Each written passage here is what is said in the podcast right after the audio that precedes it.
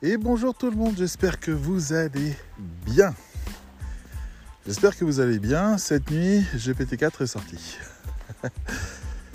ouais, et j'ai reçu le message en direct, j'étais en train de travailler euh, sur ChatGPT et j'ai vu un pop-up sortir et dire euh, Hey, euh, il y a GPT-4, tu veux le tester? J'ai le bouton try. Donc j'ai cliqué dessus et ben, c'était tout pareil que GPT-3. L'interface, il y avait juste marqué un endroit GPT-4 et une petite ligne en dessous qui disait attention, un pas plus de 100 requêtes en une heure. Et je me dis, euh, je vais jamais faire 100 requêtes. Alors j'ai appelé Fleur, j'ai dit viens, on fait un partage d'écran, on teste, faut qu'on regarde. Et on a commencé.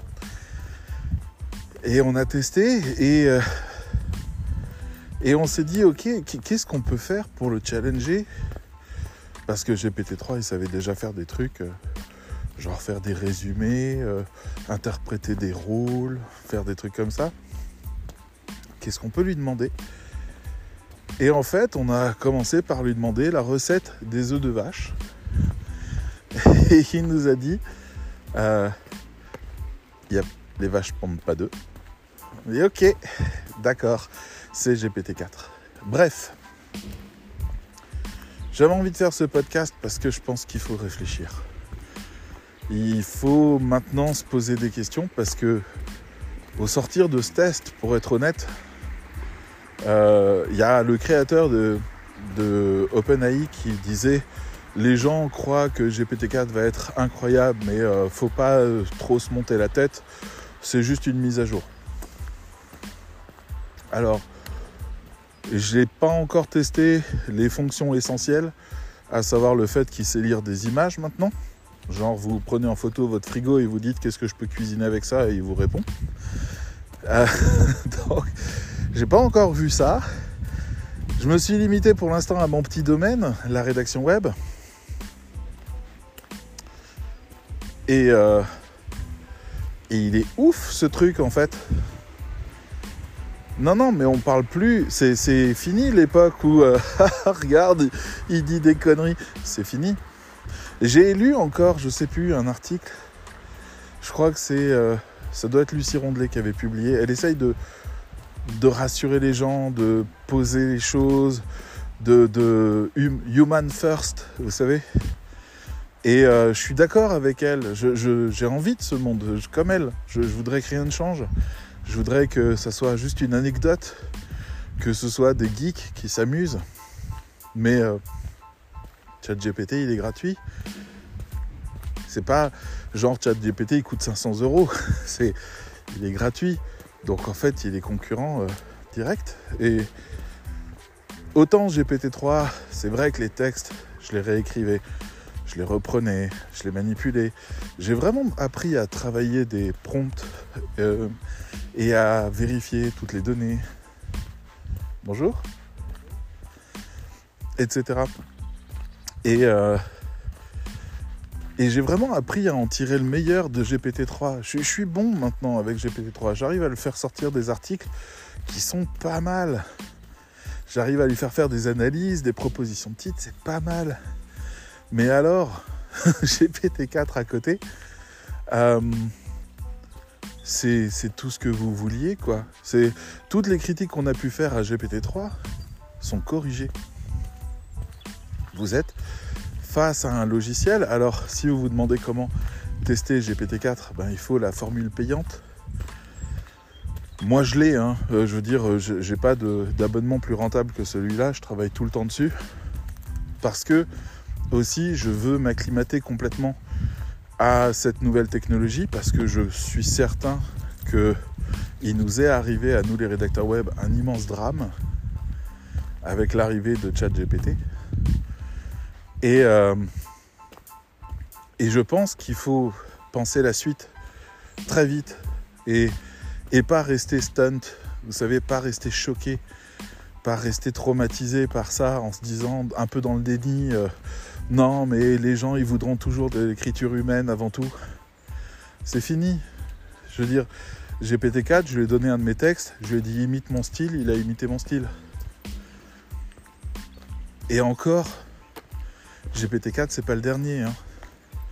Des GPT-3, il y en avait 12 qui tournaient en parallèle et qui se spécialisaient chacun dans leur domaine. GPT-4, ça va être la même chose.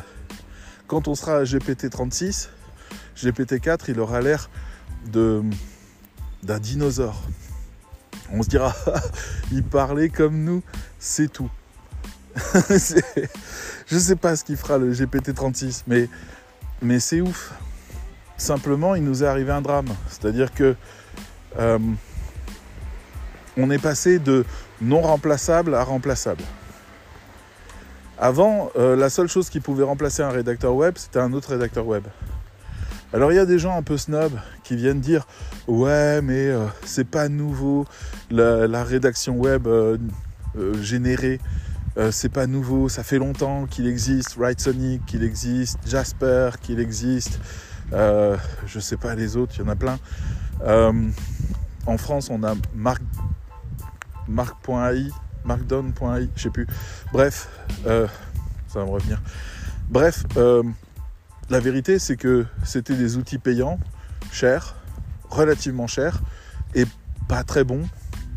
Donc euh, on sortait des textes, c'était pas ouf. C'était des trucs. et puis à chaque fois qu'on générait un truc, on le payait. Il fallait payer chacun des prompts. Donc on n'avait pas vraiment le temps de le prendre en main, de le tester de s'y habituer, de voir ce qu'il vaut, de le sous-peser.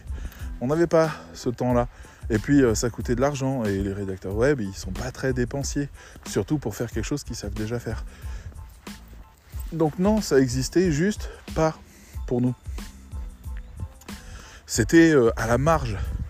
Il y avait certaines entreprises qui utilisaient ça et puis on se disait, waouh, c'est bon, ça va, c'est pas de la vraie concurrence. On préférait regarder euh, le offshore et se dire ah ils sont quand même moins chers. Et maintenant on a ChatGPT gratuit, gratuit, gratuit, bordel, gratuit.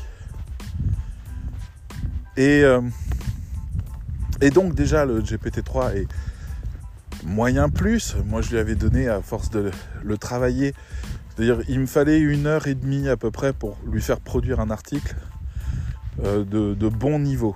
Et pour ça, il y avait dans le prompt des consignes comme euh, enrichir le vocabulaire, va chercher euh, des termes rares dans ce domaine-là, utilise des synonymes, évite les répétitions sur temps et temps de ligne, positionne ça, fait des phrases, tournure active, évite les périphrases.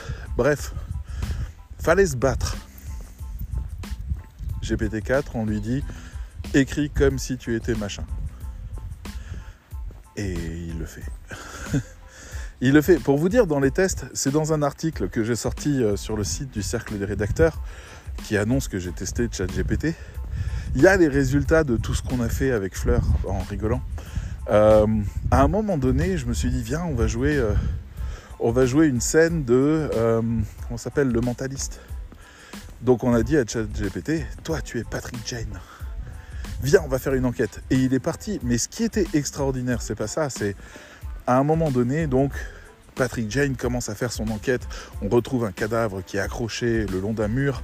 Et je demande à, ChatGPT qu'est-ce qu'il y a autour? Et il me dit oui, il y a une inscription étrange. C'est la vérité se cache derrière le mensonge, un truc comme ça. Et, euh, et donc, d'un coup, je lui dis regarde, il y a tel suspect à tel endroit, viens, on va le questionner. Alors il y va, il l'interroge, et puis il joue aussi le rôle du suspect. Et puis il est là, hmm, peut-être qu'il me cache des choses. Il faudrait, et puis il devient proactif. Il faudrait qu'on aille interroger euh, euh, les autres élèves qui sont là-bas. Ah bon, il y a des élèves, oui, ils sont là-bas. Il faut aller les interroger, d'accord. Et puis à un moment, j'en ai marre. Enfin, j'en ai marre, gentiment, c'est-à-dire, euh, il y a 22 élèves. J'ai pas envie qu'ils fassent l'interrogatoire de tout le monde. Donc, je commence à dire, hey, viens, on va à la plage. On va à la plage, on va machin. Donc je me dis, bon, bah, il va suivre. Non, non, non. Écoute, on a une enquête en cours. C'est important d'aller jusqu'au bout. Tu sais, la justice, comme Patrick Jane, pareil. La justice, c'est quelque chose d'important. On verra, on s'amusera plus tard. Et avec marqué entre parenthèses, souriant de toutes ses dents, magnifique, etc. Donc, vraiment, et moi j'insistais, non, mais viens, allez, On va s'amuser, ça suffit, tu vois bien, laisse tomber. À un moment, je change le personnage. Je dis nouveau personnage, euh, une femme, magnifique. C'est selon la définition de Patrick Jane. Et euh, ce personnage-là lui dit Viens, on va, machin. Et il est là, imperturbable. Mais non, écoute, euh, déjà que lui, il insistait Mais non, viens, on reste, on doit faire le boulot. Il faut qu'on rende justice. Il y a quelqu'un qui a perdu sa famille. Il est resté absolument aligné sur son rôle. Impossible de lui faire faire la moindre fausse note d'interprétation. À un autre moment, à un autre moment, je lui ai donné un de mes textes. Je suis allé chercher un article. Euh, je crois que c'est la dernière newsletter que j'ai écrit à propos de ChatGPT et de GPT-3. J'en parle beaucoup, hein, mais je suis pas sûr que je me lasse du sujet. Mais je lui donne ça, et puis je lui donne un deuxième texte de moi. Et je lui dis, ok, t'en penses quoi? Alors, il commence à me dire, l'auteur a une analyse et un point de vue. Il fait une synthèse, en gros, de ce qu'il est, ce qu'il est objectivement faisable de comprendre de mon discours. Très bien. Et puis à un moment, je lui dis, bon, fais le persona de l'auteur. Alors il me dit, bah, l'auteur s'appelle David Goss. Et puis il me produit tout un persona basé sur toute une enquête qu'il a pu déduire des deux articles que j'ai écrits. Alors c'est parcellaire parce que c'est un sujet, parce que c'est pas moi, c'est pas mon ensemble, mais il détecte quand même des intentions. Toutes les intentions que j'avais dans le texte, il les a relevées. Je me dis c'est vachement intéressant ça. Ça veut dire que si j'ai un client qui écrit lui-même ses articles sur son blog, je peux réussir à obtenir les valeurs de son entreprise, si c'est lui qui incarne son entreprise, simplement en passant tous ces articles à ChatGPT et en lui demandant de faire une synthèse. C'est énorme en termes de raccourcis. Mais vous allez me dire, oui, mais si ChatGPT se trompe, c'est quand même un peu de la haute voltige. Il est là, il détermine des choses de, de n'importe quoi. On s'est amusé, on, il déterminait le MBTI des gens. Hein, vous êtes plutôt introverti, je sais plus quoi. il sait, ah, il a presque trouvé celui de Fleur. Mais euh, étrange. Il est capable de déterminer un MBTI selon le MBTI, quoi. Je veux dire, c'est quatre critères de personnalité, c'est pas rien. Donc bon, bref, il fait des analyses comme ça, il en fait plein, euh, et, il répond à toutes nos questions. Donc moi, j'en suis arrivé à un point de me dire, ben, GPT-4, c'est un upgrade de mon cerveau. Alors je sais, les gens ils comprennent pas trop ce point de vue-là. J'ai publié ça sur euh, LinkedIn. Suivez-moi, trouvez-moi sur LinkedIn. Devenons amis. Ou euh, je crois que maintenant je suis créateur, donc vous pouvez juste me suivre. Mais je publie régulièrement des réflexions autour de ça. Et il y en a une qui est de dire pour moi, je suis pas un grand passionné de manga, hein, et puis euh, je suis pas un grand expert de ce dont je parle. J'ai vu euh, certains films qui montrent ça, et donc ça, me parle comme image. Dans les mangas japonais, euh, parce qu'il en existe aussi des coréens, arrêtez de me reprendre. dans les mangas japonais, il y a une culture des mechas. Vous savez, ces énormes machines qui permettent de combattre des kaiju, notamment des créatures gigantesques type Godzilla. Euh, et, ce sont des humains qui sont mis à l'intérieur de ces machines, de ces mechas, et on les appelle les pilotes. Et puis ils vont euh, incarner le mecha, ils vont devenir l'âme du mecha, en quelque sorte. Et donc le mecha va combattre comme un humain, mais l'humain, lui, euh, il est à l'intérieur, et il est en fusion en quelque sorte. Alors dans Pacific Rim, ils sont allés un peu plus loin, parce qu'il parle carrément d'association et de dissociation, si je ne me trompe pas, entre deux humains en même temps. -dire deux humains vont incarner les deux côtés de, euh, du robot, qui est beaucoup trop grand et qu'on ne peut pas piloter seul. Et les deux humains vont rentrer en phase l'un avec l'autre pour devenir qu'un seul cerveau en passant par, donc, en devenant le cerveau du, robot. Tout ça, euh, c'est vraiment, enfin, tout le monde, tous ceux qui essayent de traiter de la question des mechas, on arrive à la conclusion qu'il faudrait euh, vraiment entrer dans une espèce de fusion mentale entre deux systèmes. un système qui est maître et un système qui est esclave, et le système maître qui utilise les ressources du système esclave pour être plus puissant.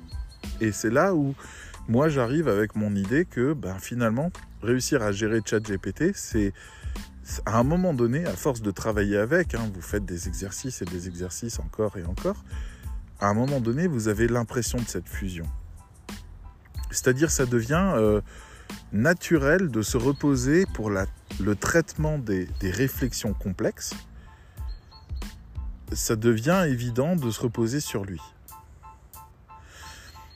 Alors j'ai un peu peur qu'on devienne un peu fainéant à force, parce que là on sous-traite quand même une partie extrêmement consommatrice euh, de, cerveau, euh, qui est euh, les capacités d'analyse complexe, les analyses, les comparaisons, les prises de risques, les évaluations, etc., etc.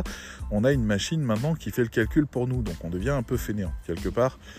On avait déjà perdu quand on a créé le fusil et quand on a créé le supermarché, on a tout perdu. Donc on en est un petit peu là sur l'idée euh, de la chasse hein, notamment, euh, qui était elle-même un acte complexe et stimulant.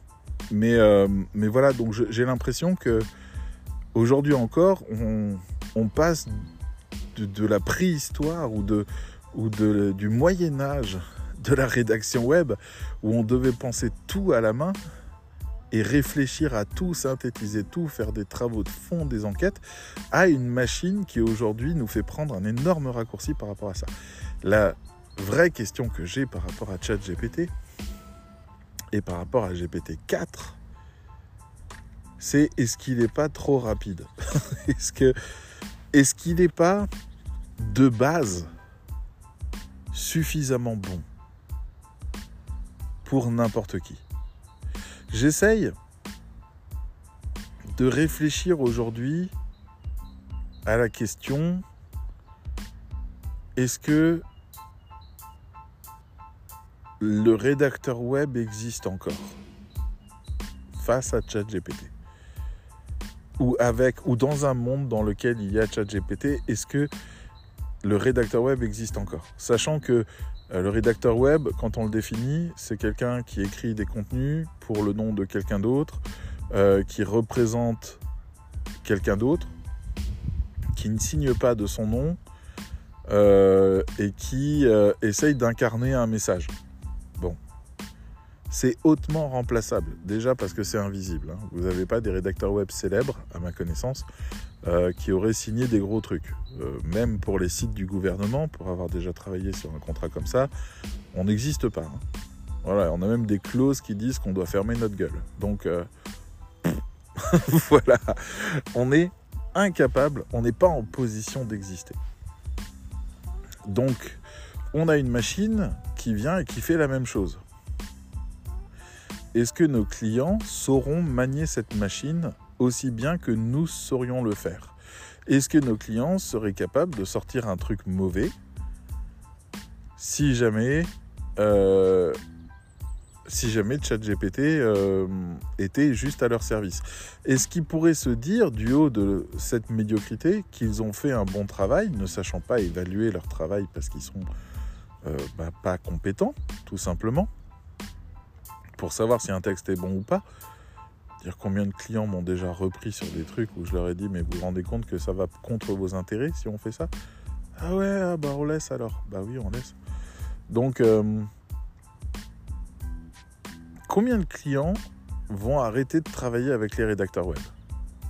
Moi j'essaye de ne pas m'inquiéter parce que de base, euh, il faut à l'année une dizaine de clients à un rédacteur web pour qu'ils puissent vivre un peu paisiblement. Des clients un petit peu sérieux. De base, voilà. Et je me dis, bon, c'est pas euh, ouf de trouver une dizaine de clients à l'année. Surtout si on a une offre spécifique. Alors est-ce qu'elle inclut ou pas ChatGPT? Est-ce que ça regarde vraiment le client? Mais le client, lui, de son côté, il y a plein de clients auxquels je pense là, qui sont euh, les clients des plateformes de text broker, par exemple. Eux, ChatGPT, c'est fabuleux. C'est-à-dire, ils vont déjà voir Scriber ou text broker parce que c'est pas cher. C'est pas cher et, euh, et that's quoi. C'est bon, euh, la qualité qui sort, ils s'en foutent. À peu de choses près. Hein.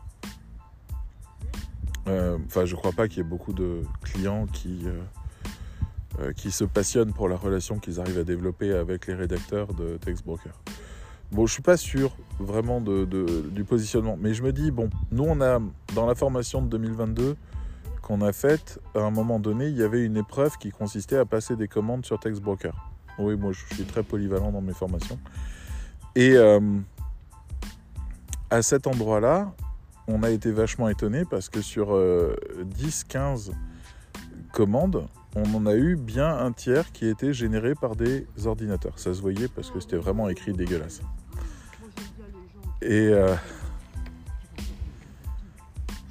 bonjour. Et c'était déjà, c'était avant ChatGPT. Hein, on parle juste de gens qui avaient Jasper ou qui avaient des trucs comme ça et qui se foulaient pas.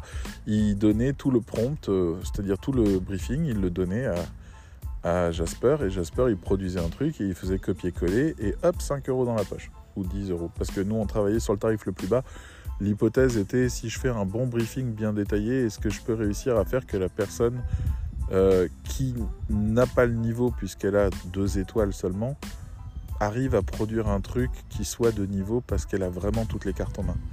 C'est-à-dire qu'on supplée son manque de compétences par une qualité d'information en se disant un cerveau c'est un cerveau, une fois qu'on l'a bien équipé, il produit. On a eu des très très bons résultats et puis d'autres de un peu moins bons. On a des gens qui sont pas trop investis, qui n'ont pas vraiment lu.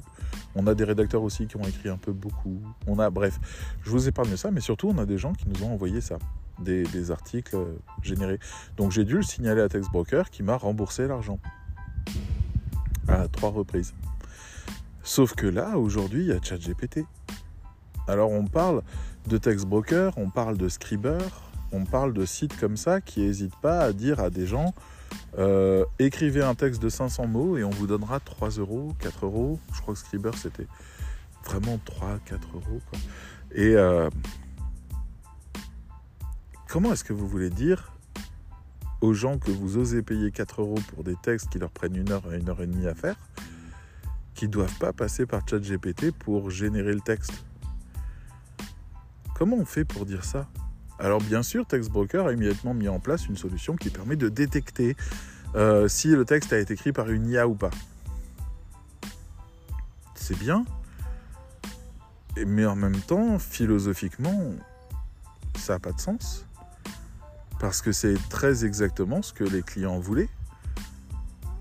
Un travail euh, généré Enfin bref, c'est une vraie question parce que je pense que le business model de, ces plateformes va s'effondrer rapidement parce que tout ce qui est sans compétences va être euh, généré. Donc logique. Vous voyez, c'est logique. Mais nous, alors je sais que mon dernier podcast, il s'appelle On fait quoi maintenant et je vais retravailler ça, mais pour vous reparler, juste, ce podcast, il doit juste vous parler de GPT-4, celui que je fais aujourd'hui. Parce que on a, j'ai observé plusieurs choses qui sont un peu dingues. Euh, parce que le potentiel est énorme. Dire déjà, il a de la mémoire. Il se souvient, je crois, jusqu'à 100 000 mots précédents dans la conversation. C'est-à-dire un livre. D'accord? Si vous discutez avec lui et que ça fait un volume qui a la taille d'un livre, il se souvient encore de la première phrase.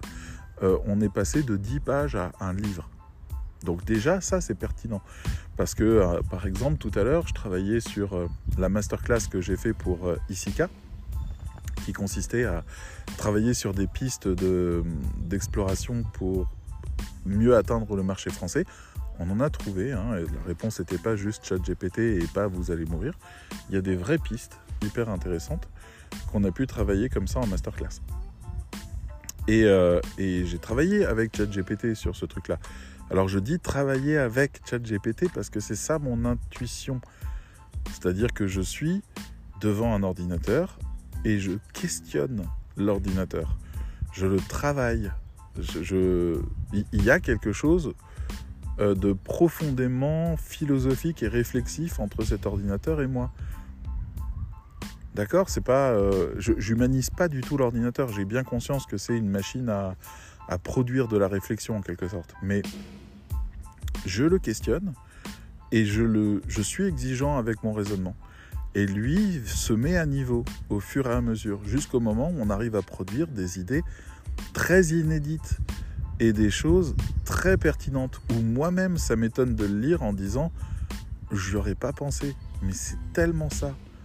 Donc j'affine, j'affine, j'affine, ce qui fait que j'ai un peu la sensation que seul, je ne vais peut-être pas être bon s'il n'y a pas de chat GPT pour, m'aider à travailler le raisonnement. Par exemple, quand j'écris des posts maintenant, euh, j'utilise un petit prompt euh, qui me permet d'avoir des très jolis posts, très bien formulés et qui soient très sympathiques. Je teste. Euh, parce que je trouve que c'est mieux que de m'arracher à chaque fois pour essayer d'espérer, vous voyez, juste espérer que ce soit bien. Donc voilà. Et, euh, et donc ça devient un peu une garantie de fonctionnement. Mais je me dis, c'est un peu comme un vélo, c'est un peu comme une voiture, c'est un peu comme un baladeur. On est là pour chercher un peu aussi la qualité à la base. On a tous cette envie de qualité.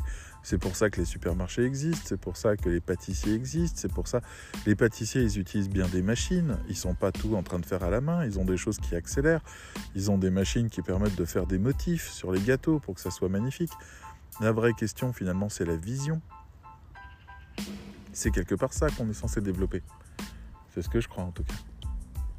Donc voilà. Ah, il y a un petit chien. Bonjour.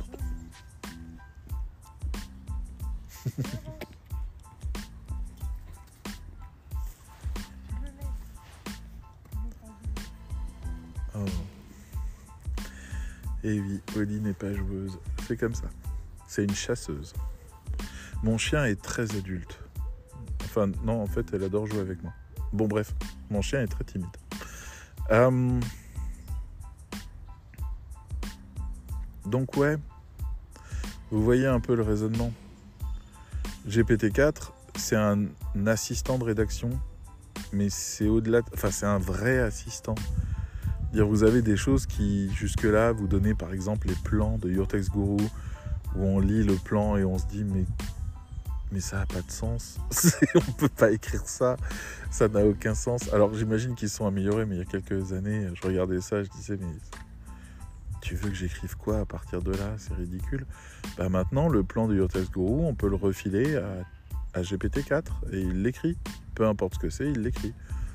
Il y, a ce côté aussi où on se fait moins de nœuds au cerveau parce que quelqu'un d'autre se le fait et c'est euh, GPT-4. Donc il y a tous ces trucs-là qui peuvent être bien. Des acrobaties. Maintenant, bon, il va se passer pas beaucoup de temps. Hein. Euh, compter 6 mois, 1 an, pas plus, pour qu'il y ait des optimiseurs SEO qui se greffent à GPT-4 avec, parce que GPT-4 a une API, euh, c'est-à-dire qu'il a un, petit câble qui permet aux autres sites internet de se brancher dessus et de réclamer ses services automatiquement. On peut programmer un logiciel qui demande des choses à GPT-4, qui lui donne les choses qu'il demande. Voilà. Donc à partir de là, on va avoir, je sais pas, Your par exemple, qui va euh, euh, se connecter à GPT-4, mettons, hein, mais si ça se trouve, il a son propre modèle ou il va être intéressé par un autre modèle, sachant qu'au moment où GPT-4 est sorti, euh, Google a annoncé que son, son modèle à lui venait d'arriver dans le workspace et dans euh, le cloud et se connecte maintenant à n'importe qui. Donc ça se trouve, ils vont préférer le modèle de Google. En tout cas, ben, il va y avoir à un moment donné un travail en synergie entre un site qui sort les recommandations SEO et un site qui produit des contenus. Et les deux ensemble, parce qu'ils sont intelligents, c'est-à-dire qu'ils vont prioriser la qualité d'écriture, vont réussir à générer des textes très agréables à lire et très enrichis SEO. On choisira le degré d'enrichissement et ça se fera tout seul. Ça sera automatique. Et c'est intéressant parce que Google comptait sur le fait que c'était chiant à faire pour pouvoir différencier les gens. Une fois que ça va être industrialisé, ben Google, ça va complètement casser son classement, donc il va devoir partir sur autre chose. Google nous a déjà annoncé qu'il était capable de déterminer les textes écrits par des humains de ceux écrits par des machines. Oui, mais à un autre moment, il a essayé d'être prudent et il a dit oui, mais si le texte généré par les machines est vraiment intéressant, alors il aura un bonus euh, comme pour les humains. On sent qu'ils savent pas. On sent que ça va être compliqué pour eux. Ça va être compliqué pour plein de gens. Ça va être compliqué pour euh, euh, Google parce que son concurrent Microsoft a décidé d'intégrer euh, comment est-ce qu'il s'appelle? Sydney maintenant. C'est un profil particulier de, euh, de ChatGPT. C'en est un qui s'appelle Sydney. Et, euh, et, ça fait qu'aujourd'hui, Microsoft est, un des moteurs de recherche les plus utilisés. Il est en train de. Enfin, il est numéro 2, mais il a gratté énormément de terrain. Et donc, ça, Google va y répondre en installant Bard. mais ils installent encore d'autres choses. Et puis, ils font des partenariats. Enfin, bref je ne sais pas où on va. Je ne sais pas ce que sera la définition de la qualité d'un texte plus tard. C'est une période un peu incertaine, on a besoin de voir les choses se mettre en place, parce que tout le monde a son coup à jouer, et je ne suis pas certain, certain, euh, de, de ce qui va sortir de tout ça. Mais je reste très optimiste, parce que j'ai testé GPT-4 et qu'il me rend meilleur. Et que ça, c'est intéressant. Bonjour.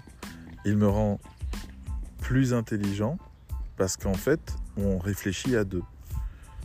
Il a, euh, j'ai découvert une commande chez lui qui est géniale, qui s'appelle Brainstorm. Voilà. Vous lui dites, je voudrais faire ça. Brainstorm. Et puis, il dit, pas de problème, on va dérouler tout ça on peut aller dans telle direction, telle autre, on peut réfléchir, on peut machin. On peut lui dire simule une salle de brainstorming, c'est toi qui vas euh, diriger la réflexion et tu vas me questionner. Eh ben il va vous questionner. On peut lui faire jouer n'importe quel rôle. Limite, je, je pense qu'il va combler le manque affectif de certaines personnes, de, présence notamment.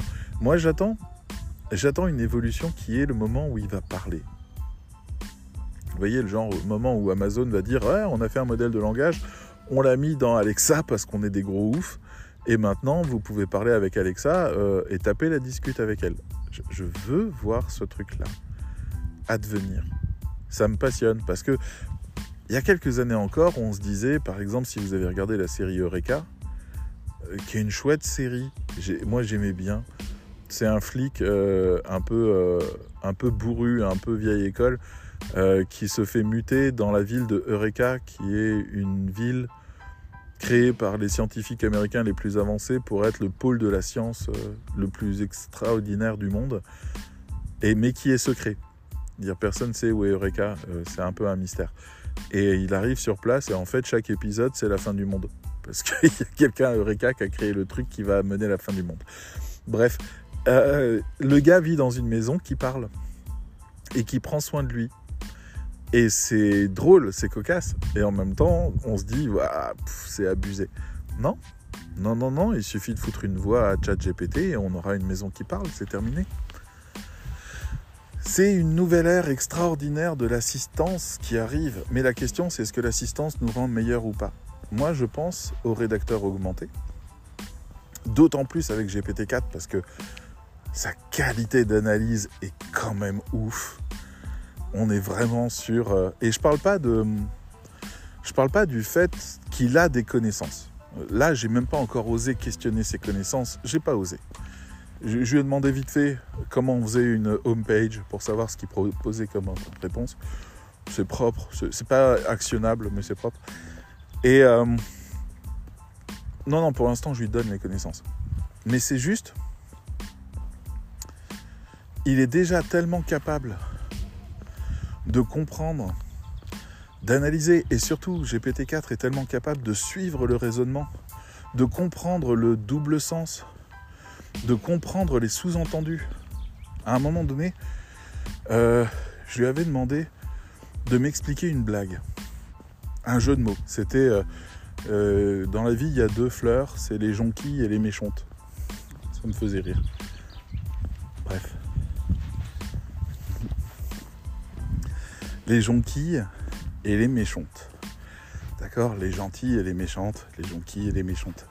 Les jonquilles, c'est des fleurs en France. C'est des petites fleurs jaunes euh, qui sortent au mois de juin, mai-juin, je crois. Euh, et, euh, et il m'a expliqué m'a dit eh ben, c'est une dichotomie parce qu'il y a les gentilles, les méchantes. Jonquille, ça sonne un peu comme gentil, donc méchante, on a aussi détourné le mot. C'est un humour de décalage. il m'explique le, type d'humour que c'est, l'utilisation qu'on en fait, c'est ouf. Mais vous, vous êtes là et vous dites ouais, c'est un peu impressionnant. Mais vous avez déjà pensé aux autistes qui comprennent rien au-delà du premier degré? Oli?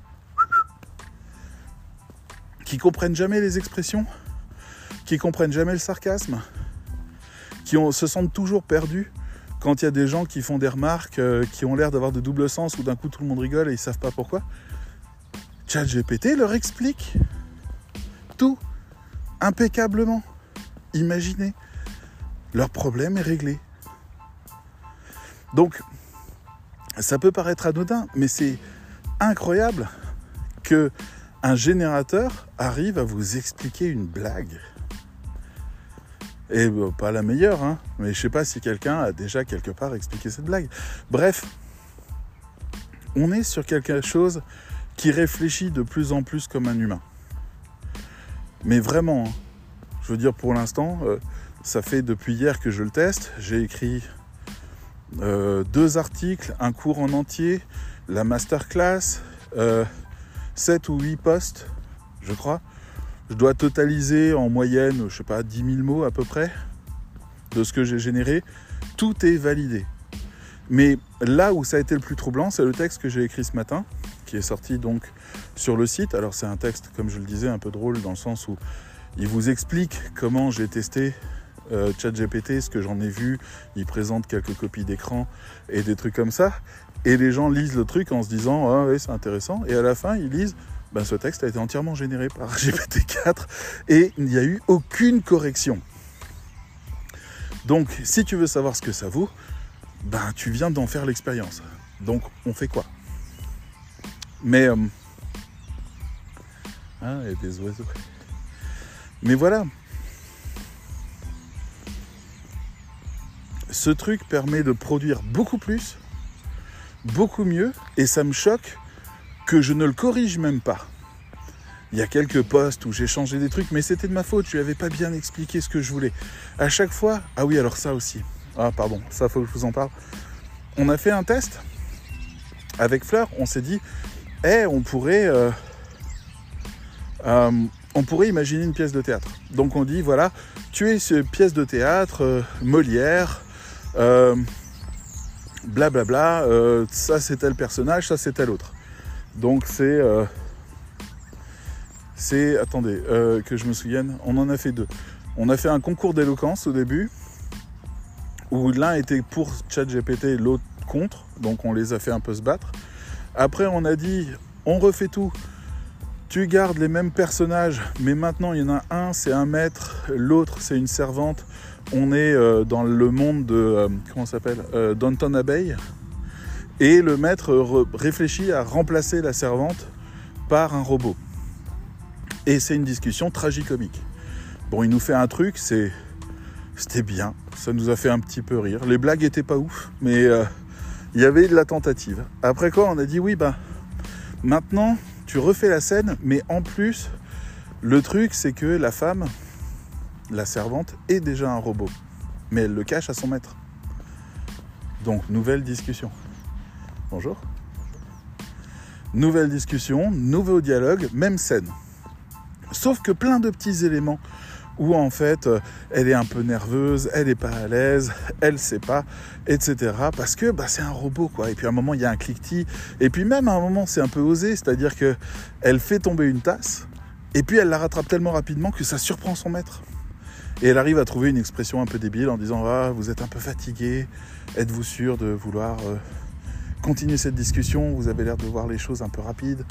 Bref, on est là et, on se dit ah, allons plus loin. Ben, le maître en réalité, il est déjà mort, c'est son fantôme. Mais la servante est bien un robot. Et c'est, on refait la discussion. Et là, cette fois-ci, il y a un coup de vent à un moment donné, et euh, ça fait traverser une feuille de papier le corps du maître qui se rend compte qu'il est mort. Et là, la servante lui dit Je suis un robot, j'ai été programmé et créé pour veiller sur votre fantôme, pour qu'il ne manque de rien et pour lui cacher en permanence la vérité de son décès. Et ça finit tous les deux en train de rire. Et à un moment, on se dit Bon, ben, allez, la même chose sur une, autre planète, sauf que vous ne pouvez communiquer que par blablabla. Euh, bla bla. C'est tout ce qu'ils savent dire. Et rebelote les voilà, les mêmes, sauf qu'on ne comprend plus les dialogues, mais c'est très intense parce qu'il y a plein d'apartés. C'est-à-dire, regarde l'autre intensément, regarde machin, et on voit que c'est la même scène, sauf qu'ils se disent blablabla, blablabla, blablabla. Et, mais c'est très, très, très, très bien écrit. Alors ça manque de génie, hein, on est d'accord, on ne s'est pas tapé euh, les cuisses, on n'a pas rigolé comme des oufs, et puis c'est pas lui qui nous a proposé des scénarios comme ça. Là, nous, on a des choses à jouer en fonction de à qui on s'adresse, pourquoi, qu'est-ce qu'on a envie de raconter, qu'est-ce, qui, qu'est-ce que ça change, etc. Mais globalement, ça marche très très bien. et surtout, il reprend la même scène il la réajuste avec le changement qu'on lui a demandé pour pouvoir repositionner le truc. On a fait la scène en tragique, on a fait la scène en comique, on a fait la scène où l'un est un robot, l'autre a un secret, l'autre en fait est déjà mort, l'autre, etc. sur une autre planète, euh, au XVIIe siècle, à la préhistoire. On a fait plein de choses. Et à chaque fois, il réajuste. Et il oublie rien. Alors voilà. Moi, ce que je vous dis, c'est ça. C'est. On peut pas l'éviter, mais il peut nous rendre meilleurs. Et GPT-4, c'est mon retour. J'avais besoin de vous parler de ce retour d'expérience et de toutes les réflexions que ça suscite. Euh, je crois pas. Je sais pas. Il faut que je, il faut qu'on ait le temps du recul. Mais je crois pas que les clients euh, des rédacteurs, les clients habituels, enfin, sauf certains, euh, enfin, rares, euh, je ne crois pas qu'ils puissent faire mieux que nous. Mais la question que je me pose, c'est est-ce que les gens ont envie d'avoir mieux? Ou est-ce qu'ils peuvent se contenter d'un truc moyen? Est-ce qu'ils en ont envie? Est-ce qu'ils en ont envie de, payer quelqu'un pour ça? Donc moi, pour moi, la meilleure hypothèse que j'ai à l'heure actuelle, mais j'ai besoin de la travailler encore et d'y réfléchir, c'est de dire, en fait, on n'est plus des rédacteurs web ça n'a plus de sens. On a une machine qui rédige pour le web. On est des communicants. C'est-à-dire à la place de dire je vais vous faire quatre articles, on dira je m'occupe du blog. Et s'il y a besoin de 10 articles, j'en fais 10. Et s'il n'y en a besoin que de 4, j'en fais 4. Parce que ça, ça n'a pas de prix, c'est pas important.